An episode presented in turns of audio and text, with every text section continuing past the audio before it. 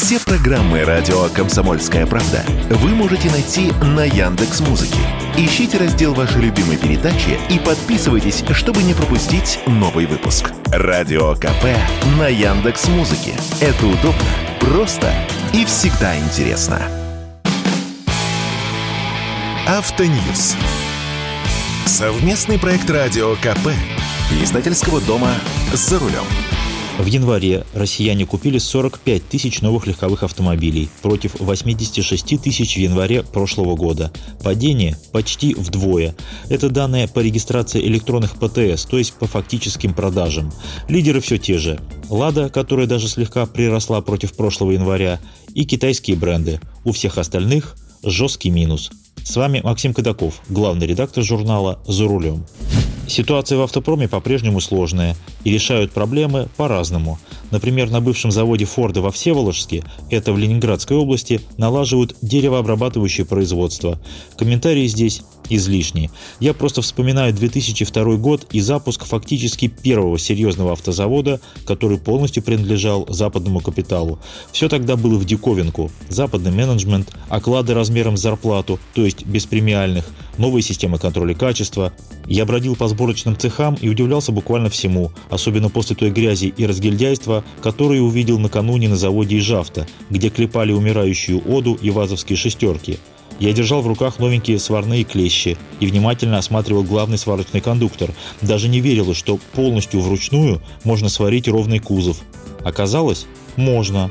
Ford Focus первого поколения был в России больше, чем просто автомобиль. Это была новая эра. Впервые в новой России людям дали возможность купить новый, качественный и относительно недорогой автомобиль. Теперь, конечно, все по-разному оценивают те события, но тогда это был явно прорыв. А ровно через 20 лет Форд окончательно ушел из России. Я полез искать свои архивные фотографии с завода и не нашел. Как говорится, умерла, так умерла. А жаль.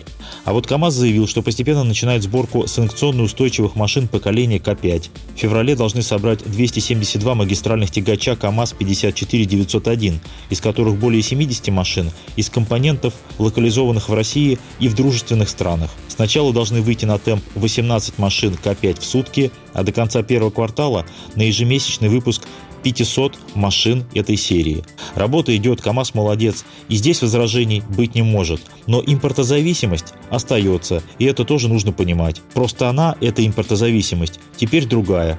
Для машин серии К5 около 2300 деталей поставляли страны, которые теперь считают недружественными. КАМАЗу удалось решить задачу с этими комплектующими примерно на 75%, и это, безусловно, успех. Но остальное все равно идет по импорту, преимущественно из Китая, потому что локализовать многие компоненты – АБС, система стабилизации, электронные датчики и прочее – в ближайшей перспективе невозможно. Поэтому главный потенциальный враг теперь – ковид. Если Китай не будет вновь вводить жесткие ковидные ограничения, КАМАЗы К5 будут собирать ритмично. И снова про АвтоВАЗ. В Тольятти начали выпуск трехдверной Нивы в исполнении их Urban и Urban Black. Точнее, вернули эти версии в гамму, поскольку они не выпускались почти год. Нива Urban – это кондиционер, литые диски, электростеклоподъемники, обогрев передних сидений, электропривод и обогрев наружных зеркал. Объявленная цена – 869 тысяч рублей. Почем будет у дилеров? Посмотрим, но они себя явно не обидят. А Нива Urban Black – это тот же Urban, но с отличиями. Черные колеса, черная отделка интерьера, вышитые логотипы на сиденьях. Заявленная цена 878 тысяч рублей. А главная новость от АвтоВАЗа нас ждет в марте – перезапуск производства Весты. В принципе, оно уже началось, но штучно. Для отладки сборочного процесса и эти машины в продажу не поступают. А когда по конвейеру пойдут товарные машины, я расскажу об этом в деталях. Там много интересного, включая цену. С вами был Максим Кадаков, главный редактор журнала «За рулем». Не унывайте, еще поездим. Автоньюз. Совместный проект радио КП. Издательского дома «За рулем».